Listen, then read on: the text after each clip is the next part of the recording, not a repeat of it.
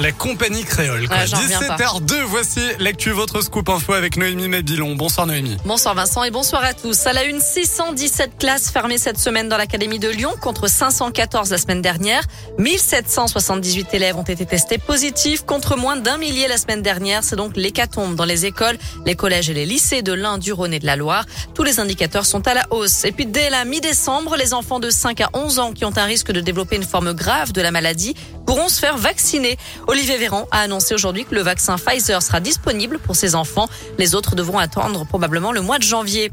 Les autorités sanitaires ont aussi confirmé un neuvième cas du variant Omicron en France. Il y en a au moins un en Auvergne-Rhône-Alpes, mais on ignore dans quel département.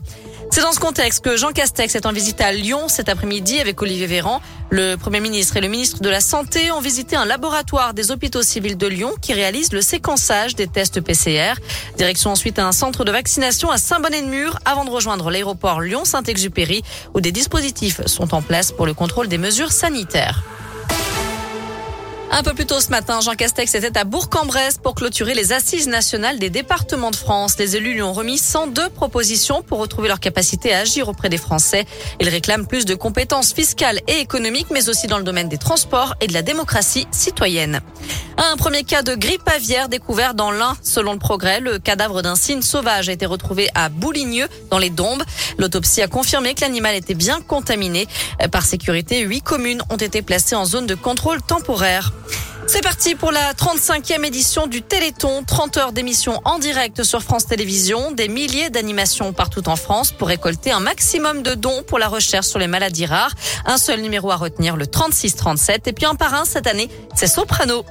À la page des sports, il y a du rugby à suivre avec la 12e journée de top 14 ce week-end. Le Loup reçoit Brive demain à 15h. Et puis en foot, Place à l'unité pour l'OL après la défaite face à Reims mercredi soir, 2 buts à 1 à domicile. L'Olympique lyonnais s'est encore une fois éloigné de l'objectif podium fixé dès le début de saison. Une situation compliquée pour Peter Bosch qui n'arrive toujours pas à imposer son style de jeu.